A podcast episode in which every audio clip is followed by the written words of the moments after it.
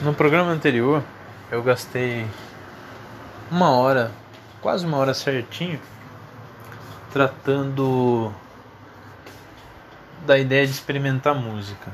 Nisso eu coloquei é, diversos intertextos, diversos é, temas que despontam para fora do assunto, mas justamente como você os coleciona todos, você monta o, o assunto que é aquele que, que eu tinha interesse em falar, que é você experimentar música diferente daquela que você sempre ouve, daquela que você está acostumado a ouvir, é, e, e, se abrir a experiência. Não significa que você tem que gostar de tudo, mas que você se proponha a fazer aquilo é, sem criticar muito. Tem uma, uma citação, eu não sei ipsis verbi, eu não sei falar palavra por palavra o que o filósofo disse, mas Leibniz fazia assim, ao ler alguma coisa, ele falava, eu concordo com tudo que eu leio, só depois é que eu vou pensar é, se eu tenho algo contra aquilo que o autor escreveu.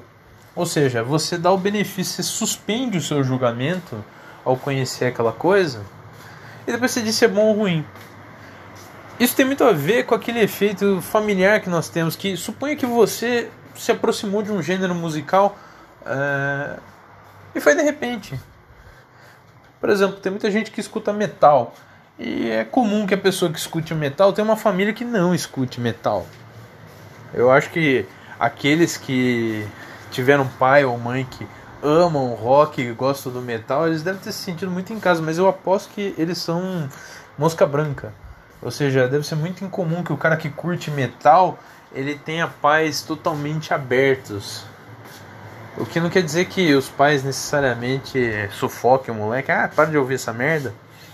Mas a, às vezes o que mais sufoca essa gente não é o contraponto, né? Não, você não vai ouvir isso, você vai apanhar, sai de casa. Mas é às vezes a indiferença. Eu, tipo, ah, você vai escutar esse lixo? Nossa, se você escuta essa merda o dia inteiro e tal. E é aquelas pessoas descobrindo naquele gênero algo que vale a pena para elas. Porque é, eu acredito, inclusive, que a intensidade, o modo de você exorcizar seus demônios quando você escuta uma música intensa, aquilo tem importância para a pessoa. Tanto é que algumas pessoas passam a, a entender a intensidade da vida é, à luz daquilo que elas experimentam todos os dias. E o que há de bonito nisso, ao menos na minha opinião, é que ela pode escutar a mesma música um zilhão de vezes mas aquilo ainda continua tendo uma grande intensidade, ou seja, ela também transporta algo de si para renovar aquela música, porque a música é a mesma, mas ela tem força, mas a música não tem força por si. Você precisa uh, imiscuir, você precisa se misturar aquilo que ela já é para um significado que ela passa a ter individual. Quer dizer, a banda fez a música um monte de gente ouvir. Talvez por motivos comerciais e também por motivos artísticos. O sujeito queria realmente expor aquilo. Ele tinha necessidade de fazer aquilo. Muitos dos grandes artistas eles fazem aquilo por uma, uma necessidade. Que alguns criticam, ah, ele só fez por dinheiro, não sei o que, ah, ele precisava pagar a conta. Ah, Dostoiévski escreveu aquele livro gigantesco porque ele tinha que pagar a conta de jogo, porque o cara era viciado. Mas, junto a essa necessidade, é, existe uma, uma necessidade recôndita, frequ, recôndita frequentemente. É, Dostoiévski era um gênio que conseguia é, conciliar a dívida dele, pagamento de agiotas, com uma escrita universal. Ah, para pagar minha conta aqui, eu vou escrever o, o jogador, vou escrever, sei lá, o idiota. É o tipo de cara que você fala para ele. É, sei lá. Fala pro cara fazer um cartaz para sua apresentação da oitava série na escola na aula de, de história. E o cara faz puta de um negócio do caralho. Ele faz muito mais do que encomenda. Ele entra pra história com o trabalhinho dele de história, com a cartolina dele e as canetas. Faber Castell com ponta porosa. Não é incrível isso? Você fala pro sujeito, oh, você tem que pagar o agiota aqui e ele escreve uma obra fodida. Então, isso existe nos outros artistas. É, a gente tava falando, ah, você tá comparando Dostoiévski com, sei lá, Varg Vikernes do, do Burzum? Não, não, longe de mim fazer uma comparação. Mas por que não? São ambos seres humanos? Você pode falar, ah, mas o nível de erudição de, de Dostoiévski é nitidamente maior, a importância do Dostoiévski é nitidamente maior. É, mas é, frequentemente na, na nossa vida nós temos gradações. E essas gradações elas ficam como exemplo mais claro justamente quando eu cito os gênios. Os gênios parecem um mundo à parte, mas nós temos algo deles. Eu penso bastante nisso. Nós somos espectros desses gênios. Nós também temos coisas que eles não tinham. Entendeu? E só que infelizmente nós não encontramos, ao passo que os gênios é, mesmo quando eles são muito pressionados, quando eles têm uma vida de merda, onde tudo lhes faz encarar, olha, você não vai servir para nada esse talento idiota que você tem. Por exemplo, Dostoiévski era engenheiro, engenheiro militar. Obviamente que ele não é famoso pela profissão. E muitas outras pessoas que tiveram que viver uma vida completamente alheia a, ao seu talento. Então nós temos as nossas dificuldades, ou às vezes até a falta de dificuldade, a falta de um de um frente a frente ali, eu tenho que resolver essa situação, senão eu vou ter uma vida de merda. Dostoiévski deve ter isso, tanto é que ele já foi quase fuzilado. Você pega a história de grandes, de grandes gênios, de, de figuras marcantes, você vai ver que muitas tiveram confronto. Seja no campo da música, no campo da literatura, da religião. É, existe aquela situação de perda da fé, a noite escura, que se diz, que a pessoa, ela tem os seus valores postos em jogo. É tipo, você tá fazendo certo mesmo? Esse tanto de coisa que você leva a sério, que você se preocupa, não sei o que. Talvez isso aqui não valha merda nenhuma. Em geral, uma situação deixa isso claro para a pessoa. E os gênios, de maneira geral, conseguiram, parcial ou totalmente, é, vencer essa situação. Alguns nunca vencem. Alguns, inclusive, morrem nessa luta. Uh, eu cito várias vezes Kafka, que é um exemplo que eu gosto muito, mas Kafka você ficaria na dúvida se ele é um cara que ele venceu o seu meio, se ele venceu a, a estupidez do seu mundo e a indiferença das pessoas que o cercavam. Porque frequentemente ele escreve sobre uma espécie de uma ditadura, uma autoridade panoptista, ou seja, que tudo vê, que manda em tudo e que te deixa livre, mas te julga a cada segundo. E ele via isso no próprio pai. Ele vivia infeliz e achava que era incapaz, ele achava que estava abaixo das pessoas. Então você fala, ah, mas ele venceu porque ele é um gênio, é, mas ele queria queimar tudo, queria que o amigo dele, quando ele estava morrendo de uma hemoptise, tuberculose, ele falou pro amigo: oh, você pode queimar tudo que eu escrevi, porque é tudo uma merda, não serve. E o amigo não fez isso, e é por isso que a gente conhece Kafka hoje. Kafka, na época, ele chegou a lançar alguns escritos em revistas, por exemplo, só que não fez sucesso nenhum. Fez pouquíssimo sucesso.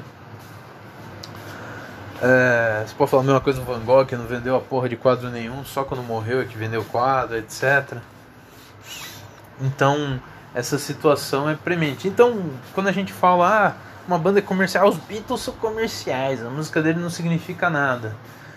Eu, eu duvido seriamente disso. Não estou dizendo que, que os Beatles são a, a bíblia da música ou do rock, mas eles têm uma menção muito importante. e se você pode redarguir, pô, vou escutar Beatles ou ouvir música clássica. Algumas pessoas veem esse tipo de binômio, esse dilema, né? Ah, o binômio que eu mesmo apresentei no, no capítulo anterior, que fala sobre é, cultura versus entretenimento. Uh, quando eu escuto a Day in the Life dos Beatles e você vê uma orquestra junto e a, aquelas letras, ela tem um tanto de enigma e um tanto de uma imagem muito bem feita é como se você visse com nitidez um borrão. Eu penso assim, pelo menos. Ali você vê que uh, o entretenimento chega a um nível de cultura. E por que não? Eu gostaria de ver alguém debater sobre esse assunto, sinceramente. E se me puser no meu lugar, pô, você está querendo comparar isso com Mozart, com Bach, Beethoven, Tchaikovsky? Eu vou falar assim um pouco. Eu acho que chegou aqui nesse ponto. Eu acho que seria muito interessante se a gente pudesse ter a opinião de um Tchaikovsky, de um Mozart, de um Beethoven sobre o que ele achou dos Beatles aqui se essas pessoas se abrirem, porque não é o fato do cara ser gênio que o cara vai compreender de cara, não, não, eu gosto disso aqui. É, talvez alguns dissessem coisas interessantes sobre a música que acabaram de ouvir, só que a gente nunca vai saber. Mas eu acho que sempre é uma coisa que vale a pena especular.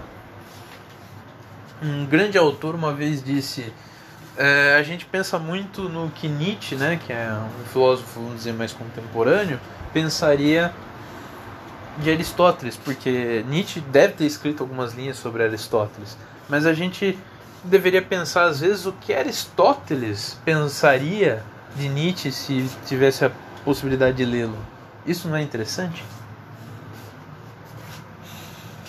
Então, é, muito quando se fala de música, você entra num campo cultural. Tem pessoas que definem tudo como, como, como arte e cultura. E daí você fala, se você trata tudo de cultura, então nada tem valor. Porque qualquer coisa, mesmo as coisas de mais rasteiro valor, você está pondo no mesmo barco do Tchaikovsky, do Mozart, etc. Mas existem existem nuances. E se você for menos preciosista e parar de ficar farejando valor nas coisas, como se fosse uma mulher doida para dar o golpe do baú e procurar um cara ricaço para dar em cima. Ou seja, se você parar de procurar ah, qual que é o valor puro das coisas, eu, eu, confesso que eu já fiz muito disso. Eu queria ouvir o máximo do máximo e tentava desprezar aquilo que parecesse minimamente fora do, do cultural. E hoje eu vejo que isso é um grande problema, porque você tem aquele problema de você não ter a empatia, né? De você, talvez a palavra nem seja empatia, porque empatia em geral é de uma pessoa para outra é, vamos dizer, você não teve a paciência, você não teve aquele tempo necessário para você digerir o novo conceito. E aí, como eu estava falando, né, do filho metaleiro com os pais, deve se sentir às vezes diminuído, mesmo que seja um adolescente indiferente a tudo, tal, a pessoa no íntimo sente o seguinte, ah, todo mundo, todo mundo acha que o que eu ouço é uma merda. Certo? acho que eu sou idiota, que eu tenho um gosto idiota. E que eu gostar dessa música que eu acho do caralho é um sintoma da minha idiotice. Talvez eles não articulem dessa maneira, mas eu acho que mais ou menos esse pensamento passa pela cabeça. Principalmente das pessoas revoltadas que escutam metal, coisa parecida. E na nossa família a gente não. Às vezes na nossa família ou no nosso círculo, nós não encontramos guarida. Não encontramos pessoas que estão dispostas a entender porque escutamos aquilo. Alguns pais eles são tão genéricos ao ponto de dizer, pá, é a fase dele, não sei o quê. Às vezes ele tá certo, é só uma fase. A pessoa passa por aquela merda e depois ela joga fora, ela descarta. Mas existem coisas que ficam verdadeiramente na na formação de quem nós somos. E na música eu acredito que isso aconteça bastante.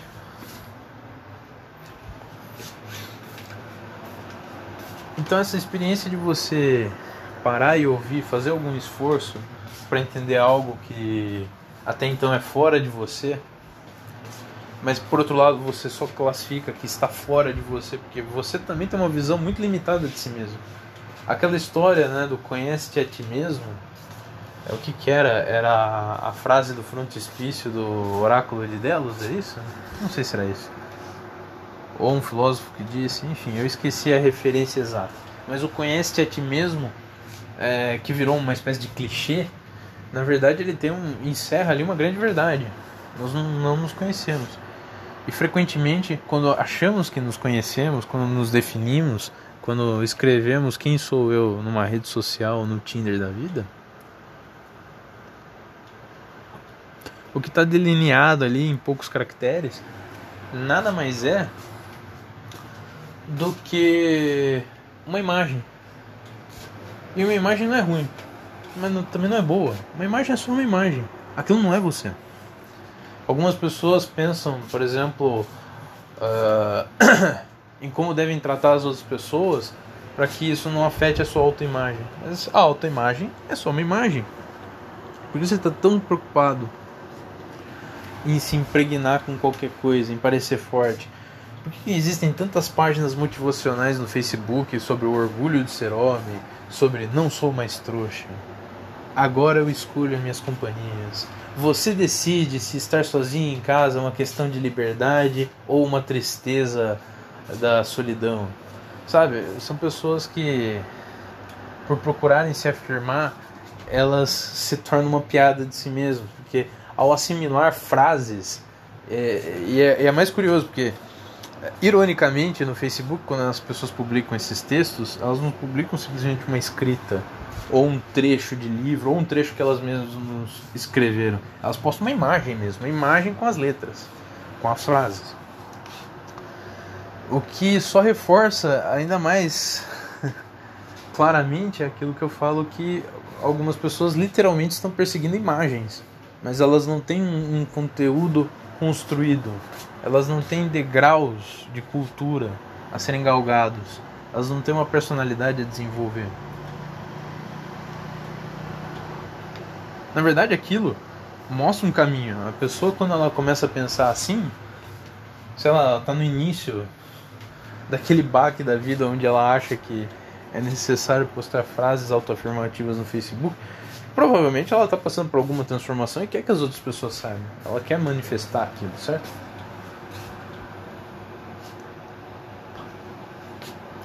Mas existe aí a necessidade de uma espécie de anuência das pessoas ou de ver a reação das pessoas. Do tipo, se alguém comentar alguma risadinha, eu é que vou rir dessa pessoa, porque ela tá aqui, ai que babaca a sua frase. Ou pelo contrário, alguém fala, aquela menininha bonitinha que você gostava no colegial, fala, ai que da hora, não sei o que. E aí você tem sentimentos pelas coisas. Mas significa que você ainda busca o feedback. Você ainda espera uma plateia e o seu aplauso ou mesmo a sua vaia. Para você fazer como alguns artistas, né, que quando aplaudem ele muito agradece e que quando vaiam Aí eles acreditam em estar na crista da onda de uma vanguarda. Ah, olha só, me vaiaram. É porque eu sou bom. Se estão reclamando do meu trabalho, então necessariamente eu sou muito bom e incompreendido.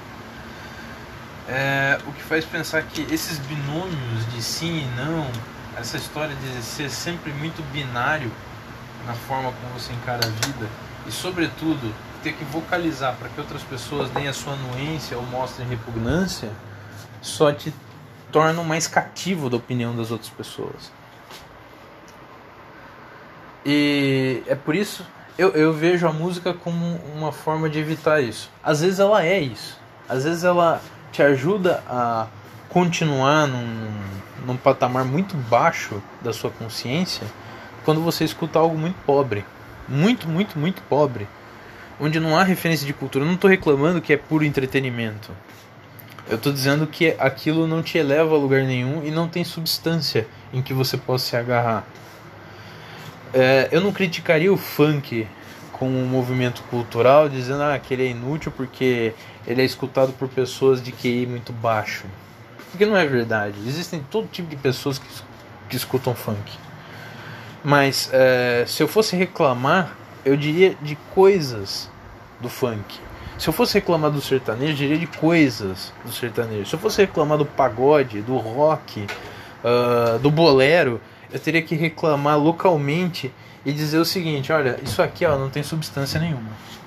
Isso aqui, é, que são só um amontoado de palavras, diz as mesmas coisas que tantas outras obras disseram é, com alguma qualidade. Essa aqui não tem nenhuma. E algumas pessoas então usam a música como essa imagem.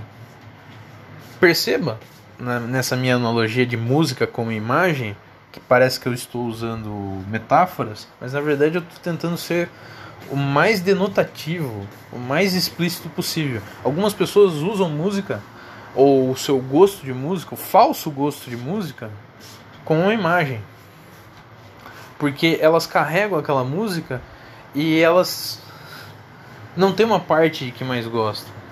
Não tem um sentimento é, criado por elas. Elas têm uma espécie de é, hino estático, portanto, uma imagem de que aquilo significa uma coisa. Principalmente significa o seguinte: eu estou desse grupo que ouve e estou fora do, do grupo daqueles que não ouvem. Acontece muito disso.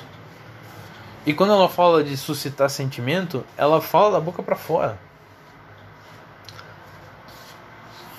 Nós sabemos que hinos, por exemplo, hinos nacionais, hinos militares, uh, na música clássica você vê muitas passagens, tem nomes para essas coisas e eu não sou a pessoa perfeita para dizer o que é um glitzando, o que é um pianíssimo, o que é, sei lá, não, não sou a melhor pessoa.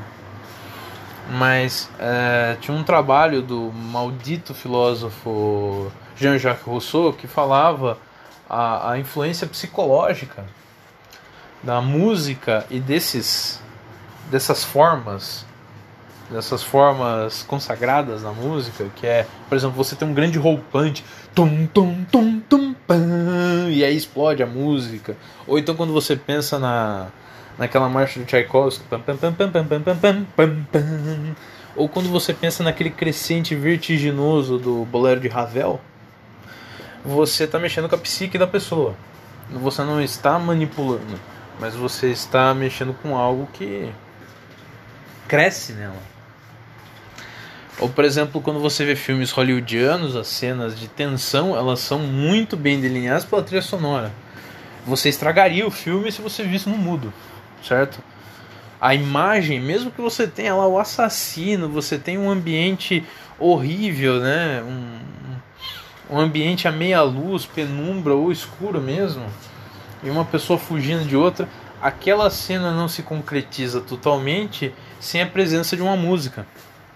Tanto é que tem um álbum de um músico bem, é, vamos dizer, é, bem lado B, que chama Barry Adamson, que o disco dele chamava Música para Filmes, onde você tem músicas que não tem é, voz, você não tem ninguém cantando, mas ele compunha e executava nesse disco músicas de tensão, músicas que seriam poderiam ser utilizadas num filme. O filme não existia, aquilo não era a trilha sonora de um filme, mas ele imaginava aquelas músicas como músicas que temperam o ritmo de um filme. Ao mesmo tempo, se você vê filmes orientais, eu vejo bastante isso em filmes orientais, onde a ausência de música em algumas cenas é que faz um, uma grande importância. E aí você vai dizer, pô, você está falando sobre música, agora você está falando de tirar a música como um efeito. É, mas tirar a música é um recurso musical. Eu vou defender esta tese aqui. Porque no filme você tem algumas músicas, vamos dizer, mais neutras. Eu vejo isso muito em filmes japoneses. Mas nas cenas principais ele tira a música. Você é, é solto com a sua própria cabeça e com o seu silêncio.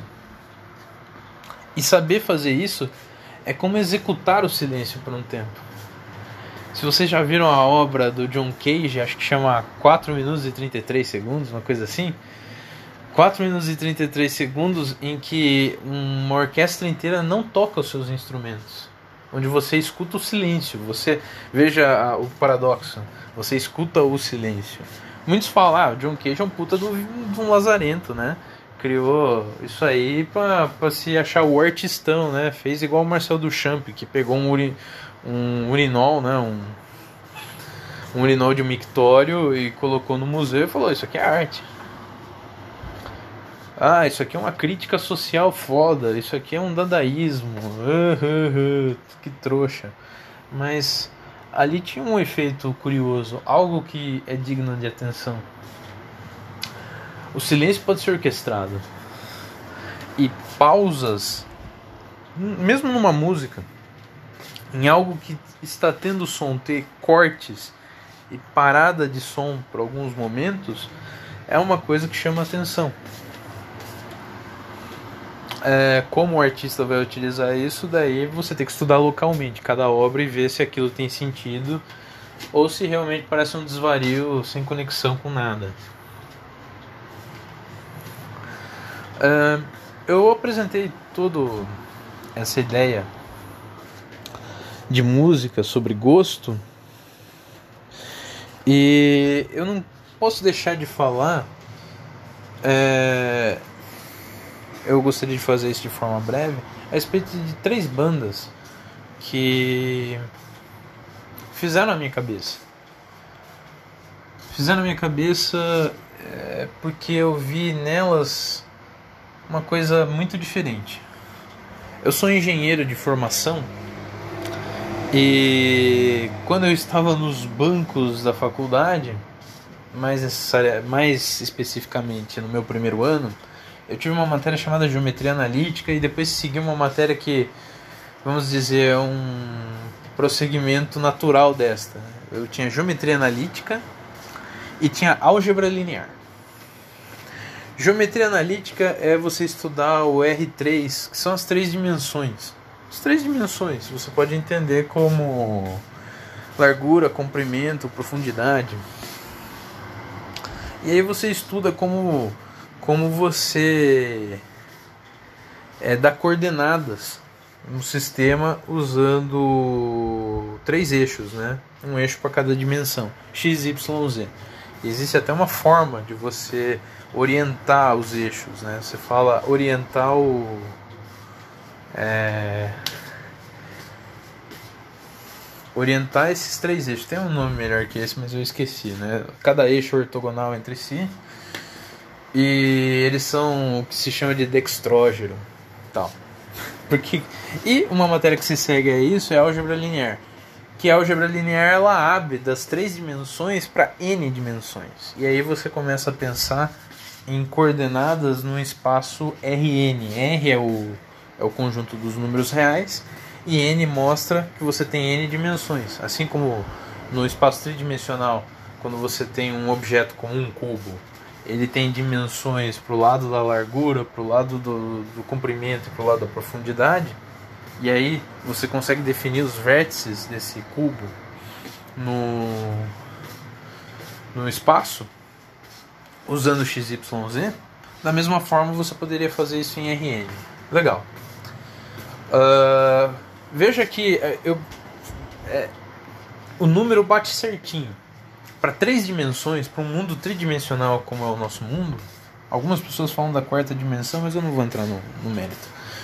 Uh, se a gente pensar no mundo tridimensional, que é o que nós vemos, o que nós estamos uh, presenciando, é, usar três eixos já serve para você falar das três dimensões. Então, XYZ para falar de um mundo tridimensional. Então, você entende que N eixos são utilizados para é, mostrar um mundo n-dimensional na álgebra linear, certo? Não é muito difícil de entender. Mas apesar de parecer um conceito bem óbvio para essas matérias, ela diz uma coisa muito importante. E se eu quisesse é, apresentar o, o espaço tridimensional só com dois eixos, x e y? Bom, x e y definem um plano. Então quando eu pego um pedaço de papel Uh, o papel não é necessariamente um plano, mas ele se parece muito com um plano. Por quê? Porque a, a, terceira dimensão dele, que é a espessura do papel, é muito pequena, você não considera. Uh, quando eu tenho duas dimensões, eu determino um plano. Se esses dois eixos eles são, eles não são coincidentes. Mas enfim, não vou entrar no, nos méritos, nos meandros da matemática. Então, quando eu tenho um pedaço de papel, eu posso eu posso desenhar um cubo, eu posso desenhá-lo em perspectiva. Eu posso eh, imaginar uma projeção do cubo, né? Quando eu desenho no papel, tem muitas pessoas que desenham muito bem tridimensionalmente, o que, elas fazem? Elas fazem a figura num papel plano parecer que ela tem profundidade, é um talento incrível. Mas é só uma impressão. Você não conseguiria mostrar as três dimensões verdadeiramente, você não poderia, depois de desenhar no papel, tocar essas três dimensões, certo? Você não poderia fazer isso da forma que você faria com um cubo na vida real ou com qualquer outro objeto. E se eu pegasse quatro eixos para representar as três dimensões? Bom, aí você está pondo um eixo a mais. O que, que você vai fazer com esse eixo? Onde fica esse outro eixo? E a geometria analítica diz o seguinte: você tem três eixos no, no, no mundo tridimensional e você acrescenta um quarto eixo, esse quarto eixo ele vai ser uma combinação de, de outros eixos. Ele vai ser uma combinação dos outros três, de alguma maneira. Porque a gente só precisa de três. E a gente, na verdade, fez da maneira mais certinha, que se chama de forma canônica, de desenhar, que é fazer o x, y, z, eles ortogonais entre si, saindo do mesmo pontinho e não tendo só ângulo de 90 graus perfeitinho. Ali eu consigo definir bem, certo? É a ideia do Descartes, né, do plano cartesiano. O plano cartesiano é para o R2, né, para as duas dimensões, para o papel. Mas quando você tem o plano, quando você tem o, melhor dizendo, o espaço, as, as três dimensões funcionam. Se eu acrescento uma quarta, esse quarto eixo necessariamente ele é uma combinação dos eixos que já, dos três eixos que eu já falei. E esse conhecimento é, é dado como é, dependência ou independência linear. Quando eu tenho três dimensões, eu tenho três eixos que são linearmente independentes. E daí eu consigo representar o que eu quiser. Veja que não precisava ser ortogonal, né? não precisava ser 90 graus, 90 graus. Podiam ser três eixos tortos. Por exemplo, se você pensar numa uma pirâmide de base triangular, é, numa pirâmide de base triangular, e pegar um vértice dela, de um vértice dela vão sair três arestas. Essas três arestas elas podem não ser ortogonais, elas não podem ser certinhas igual igual o cantinho de um cubo. Ela tem ângulos que não são de 90 graus entre si. Mas esses três eixos podem ser utilizados para representar todo o espaço, porque são três eixos independentes. São três eixos que determinam o espaço inteiro, inclusive o, o própria, a, a própria pirâmide que eu acabo de dizer, a pirâmide de base triangular, ela consegue ser muito bem determinada se eu colocar um eixo é, em cada uma dessas arestas que saem da, do, de um vértice comum dela. Que coisa esquisita de se dizer num, num áudio sobre música. Por que eu desenvolvi toda essa ideia? Porque eu gostaria de falar a respeito do linearmente independente linearmente dependente como metáfora. Uh, eu percebo. Uh, no meu último áudio, eu falei sobre. Existem músicas que podem ser terror, existem músicas que podem é, ser a tristeza existencial, ou que falem de alegria, ou que falem de puro deboche. Bom, deboche a gente conhece, Mamonas Assassinas, o Traje Rigor fez bastante disso. Tem uma banda que eu gosto muito do Uruguai que chama Quarteto de Nos, que vivia de pura sátira. O Divo nos Estados Unidos faziam músicas dançantes e robóticas, mas que na verdade tinha uma letra infeliz, bizarra, sarcástica, tirando sarro do mundo, mostrando às vezes até desgosto pelo mundo, apesar do som ser uma baladinha, ser uma balada robótica, né? Ser um negócio totalmente new wave. E quando eu falei de música de terror, existe uma música que realmente dá terror? Cá entre nós, é difícil você pegar um livro e sentir medo. Você pode ser um grande fã do Lovecraft, mas você percebe que você tem que estar tá na vibe do Lovecraft para você sentir medo. Por quê?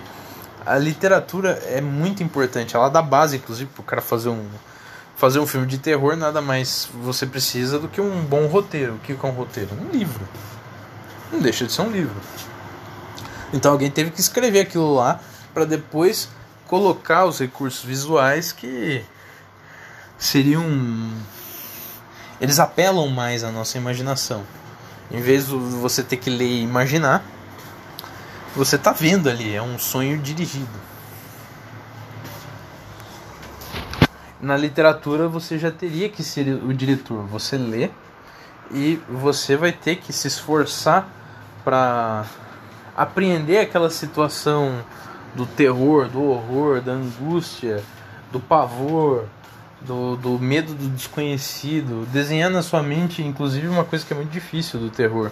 Uma coisa que pouca gente. Muita gente fala que é um gênero é, frequentemente banalizado, estúpido, cheio de sangue, gore.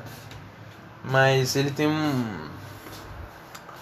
Ele tem um elemento que eu acho visceralmente é, revolucionário e potente que é desenhar o desconhecido na sua mente. Porque quando você vê um monstro, se for um monstro só, você olha ele, de repente aquilo lá ganha. Se ele for só um monstro muito fácil de você identificar, for, sei lá, um ursão com um dentão comprido, ou for ah, um tubarão de 30 metros, aquilo meio que cansa. Algumas pessoas têm fobia, né? Daí ela já leva aquilo para um, um extremo. Mas se você não tem fobia de tubarão, não morre de medo quando vê um filme de tubarão, aí você leva na boa aquilo lá. O primeiro segundo pode ser meio difícil, mas nos próximos segundos você, leva, você tira de letra. Mas quando você desenha um monstro absurdo, com feições daquilo que você conhece, mas uma parte do que você não conhece, e o próprio a própria atitude desse monstro. Ah, não, ele é sempre tá matando extirpando, não sei o que. Mas, uh, por exemplo, no, no jogo Silent Hill 2 uh, e em outros Silent Hills, você tem aquele monstro que é o Pyramid Head, que é um sujeito enorme, troncudo, que ele tem na cabeça uma pirâmide, olha só, combinando aí com a geometria analítica, uma pirâmide de base triangular na cabeça. Na verdade não é bem uma pirâmide de base triangular, mas é um é uma piramidona na cabeça de metal. E você entende quando você lê a respeito da, da daquele símbolo, como aquele personagem foi criado, que aquela pirâmide tem espinhos dentro, dando a entender que aquele personagem é um sofredor. Tem vários monstros, né, em várias diversas histórias que tem esses detalhes, né? Quando você vê o monstro todo destruído, você vê ele também. Ele é um fruto do sofrimento, mas ele acaba sendo uh, puro sofrimento. Ele causa sofrimento às pessoas e vive nesse sofrimento.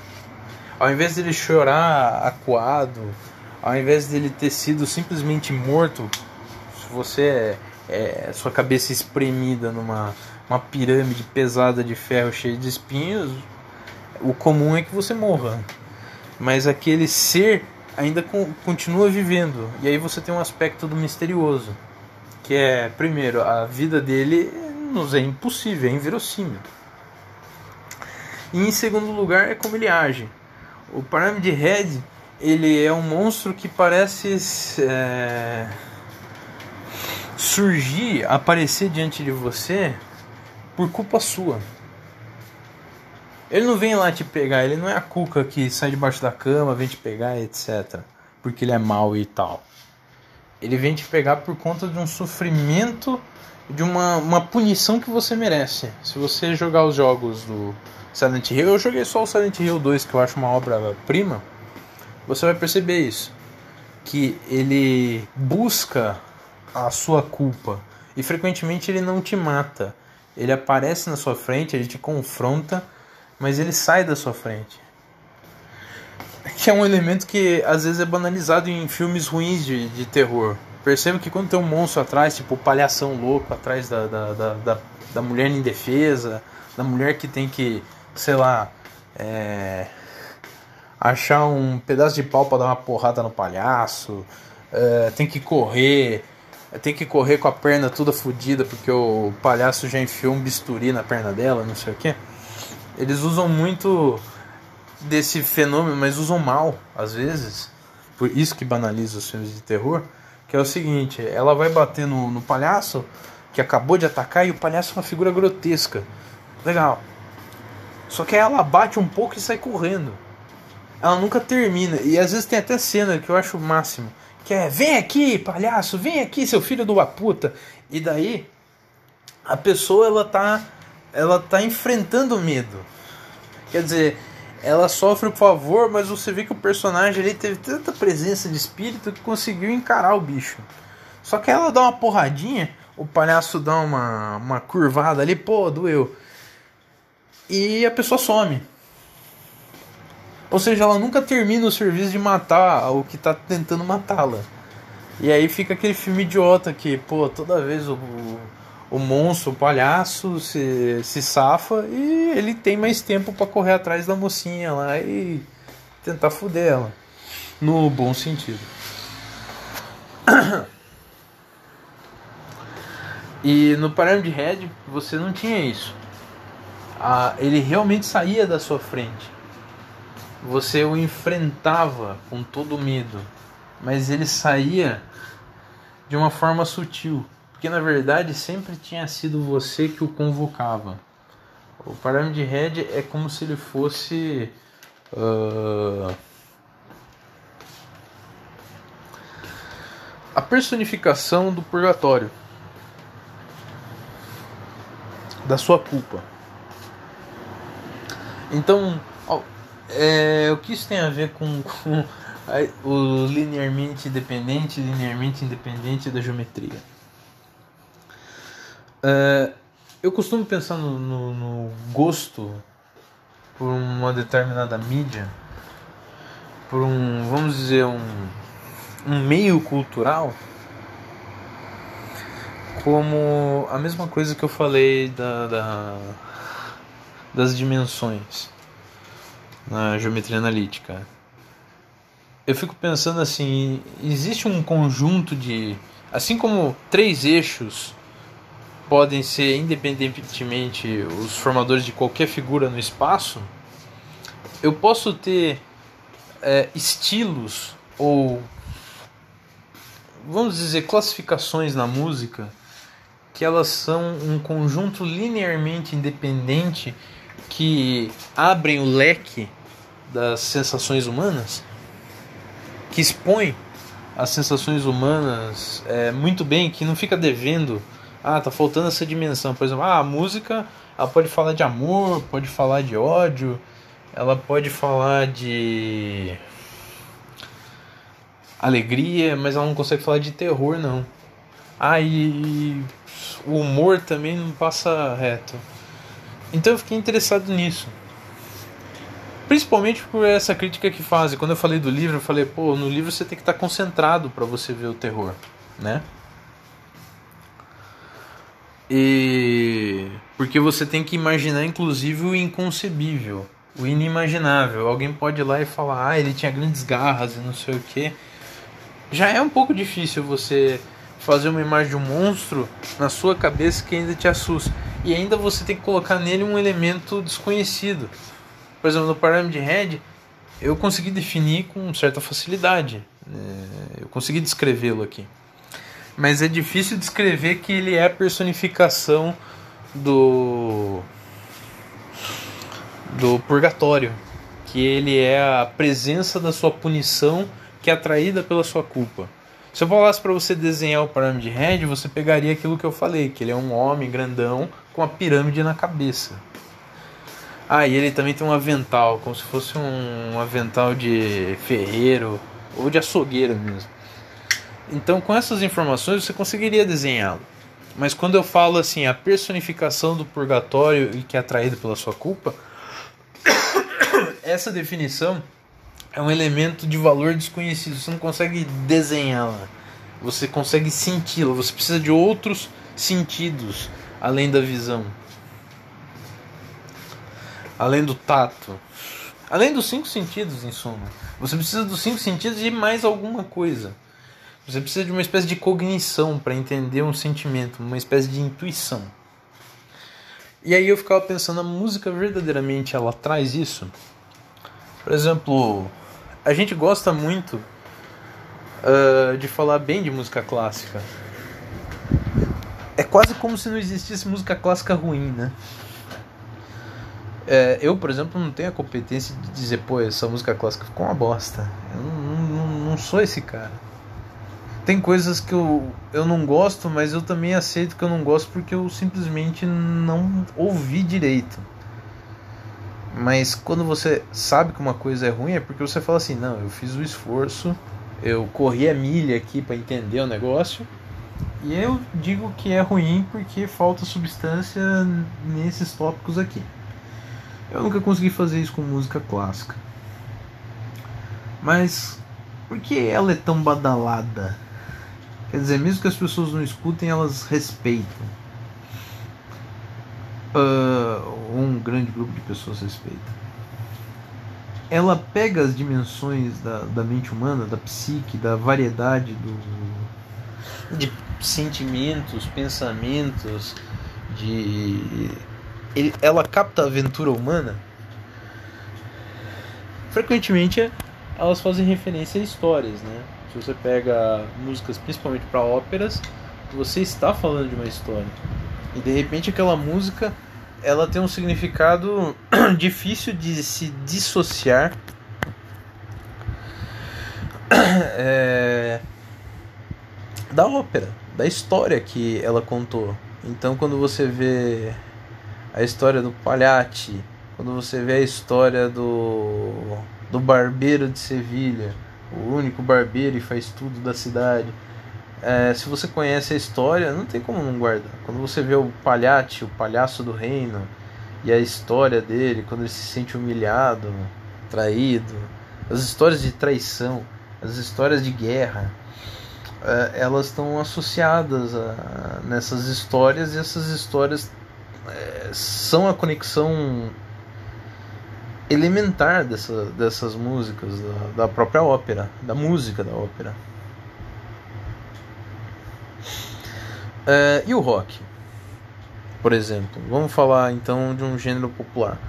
O rock é, fala muito sobre liberdade. Tem aquela coisa, sexo, drogas em rock and roll. Se fala de liberdade, se fala de amor, mas se fala de um amor não de uma forma ultra romântica de se matar pelo amado. Às vezes pode até ter isso no rock, mas é, o que é muito lembrado no rock são é, no início do rock baladinhas de amor é, que expõem uma pessoa normal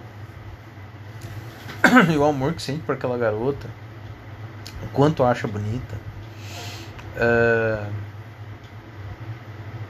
como se sente, uh, como traz o amor, quando você lembra dos Beatles, And I Love Her, né, que é um hino de amor, e tantas outras músicas, né? Você pode pegar o Soul, que falava também sobre amor. Tem gente que fala de Marvin Gaye, falando quantas pessoas nasceram por conta do, do disco do Marvin Gaye lá, What's Going On. Uh, beleza. E, e outros sentimentos, a pletora de sentimentos humanos também está ali. A estranheza, o nojo aparece nas músicas. Então você percebe que aí você precisa garimpar grupos, bandas, estilos diferentes. Quando você quer algo extremamente cultural e às vezes intraduzível em outros idiomas, por exemplo, quando você escuta a música koto né, que usa um instrumento chamado koto, que é aquela harpa japonesa, na falta de melhor definição, você está falando de uma música que ela tem uma austeridade e uma serenidade que tipicamente nós associamos à, à figura do povo japonês.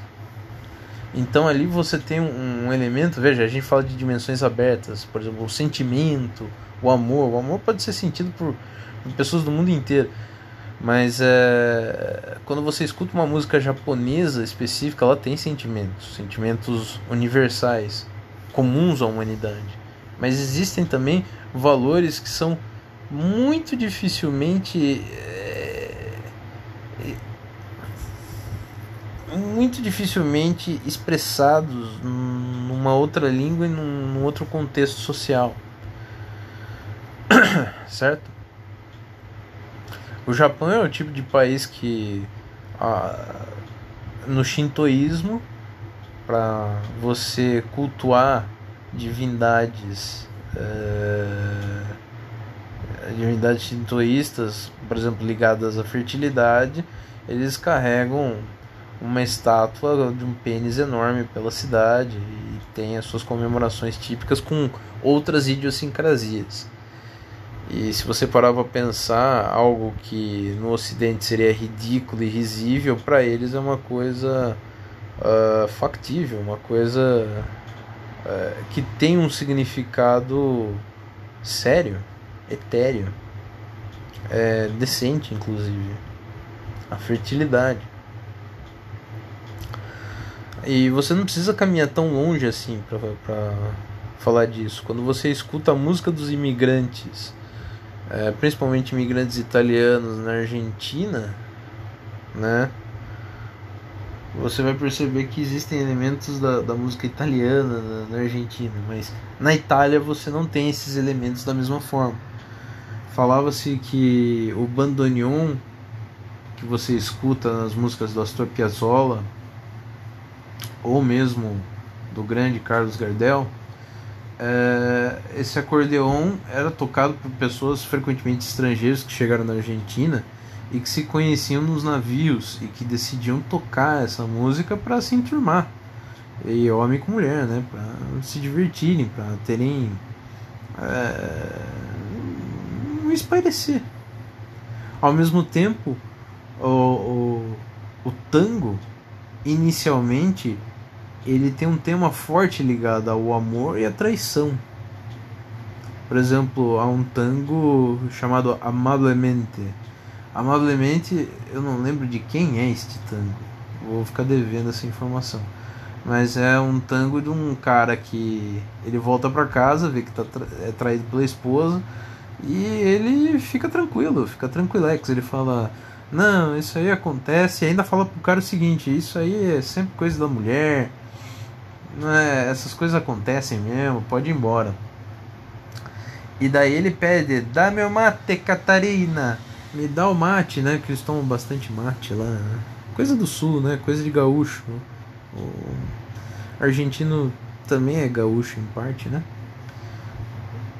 E quando ela traz o mate, o sujeito a mata com 34 punhaladas.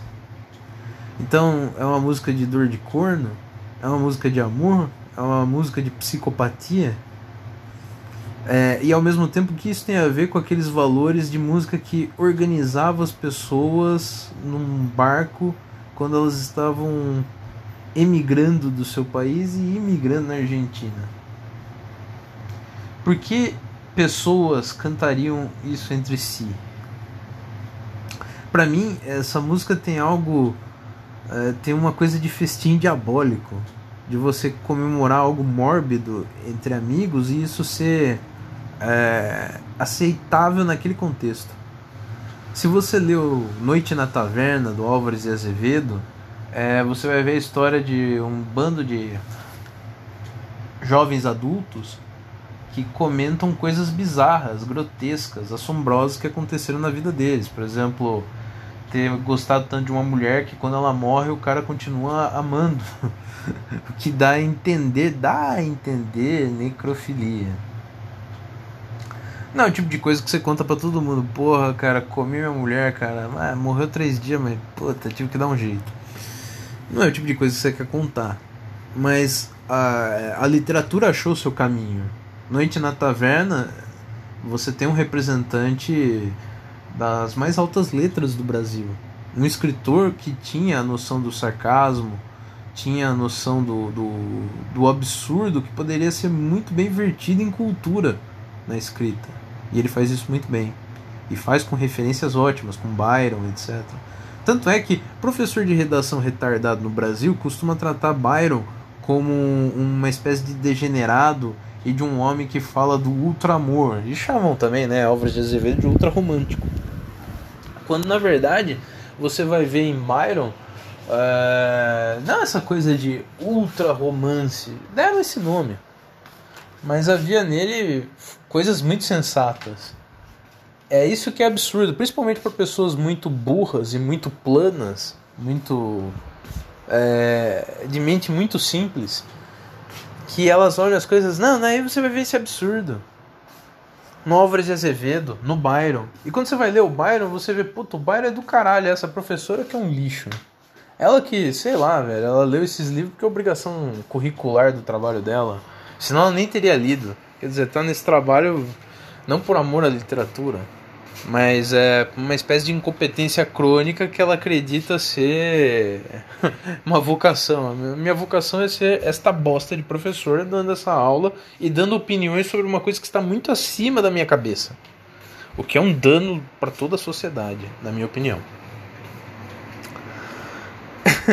eu gravei 56 minutos e eu ia falar de três bandas que eu acho que vão ter que ser é, enunciadas depois. Como eu falei, o meu interesse sempre foi aqui, é, meu interesse nesse no tópico passado, né, na gravação passada e nesta, é falar das músicas linearmente é, é, nas músicas ou nos estilos que marcam o linearmente independente, ou seja, aquele conjunto de uh, vou chamar de elementos, conjunto de elementos musicais é suficientes para definir toda a gama da diversidade humana, da aventura humana. Então eu falei de terror, por exemplo, eu falei de uma situação escabrosa e bizarra como essa que é falada no tango. Uh, eu falei de tristeza, eu falei de valores nacionais dificilmente traduzidos noutra cultura, como a música koto japonesa. Uh, e é lógico que eu não, esgotei esse assunto. Então, um dos meus interesses quando falo de experimentar a música, inclusive de conhecer música experimental, a música experimental também é um artista tentando fazer isso. Ele pega uns instrumentos, ou às vezes nem instrumentos, alguns fazem isso com objetos na, à sua disposição e tentam tirar música e com essa música mostrar coisas muito diferentes de música de amor e de felicidade. Uh, que foge um pouco do cancioneiro popular, que foge um pouco do, do que todo mundo ouve. Uma música de, música de amor é a coisa mais fácil do mundo. Todo país tem, todo planeta tem, da pior qualidade às mais altas e mais elevadas. Aquelas que realmente têm um, um significado pungente. Uh, mas e quando eu quero falar de uma situação bizonha, bizarra, uh, estarrecedora, sei lá qual adjetivo você queira pôr, como por exemplo essa do tango que eu falei, de um sujeito que no começo parece um corno manso. Ah, isso aí acontece, não sei o que. Daí ele desfere 34 punhaladas. O fato em si não é de todo absurdo. A gente conhece histórias de, de crimes passionais dessa forma. Mas alguém contar desta maneira, como se fosse uma crônica, e ainda sobre um som hipnótico do, do bandoneon do, do tango, isso aí a gente nunca tinha visto. Então, respondendo uma pergunta menor, existe música de terror? Existe música para falar de coisas bizarras? Existe música para é, mostrar poemas e associações de palavras completamente é, aleatórios? e que aquilo tem uma substância, tem força, tem, tem, sabe, dá uma liga? A resposta é sim. E esse é o interesse de conhecer coisas que estão fora um pouco da nossa esfera, do nosso alcance cotidiano. Aquela coisa que os nossos amigos às vezes franzem a testa e falam: Puta, você escuta isso? Por que você escuta isso? Só que as pessoas frequentemente não estão dispostas a fazer a experiência. Elas preferem julgar primeiro uh, do que ter uma impressão própria. E curiosamente, isso é, diz muito a respeito de como essas pessoas encaram a vida. Aquela coisa de um fato você não tira um valor, mas você tirou uma impressão muito forte sobre elas.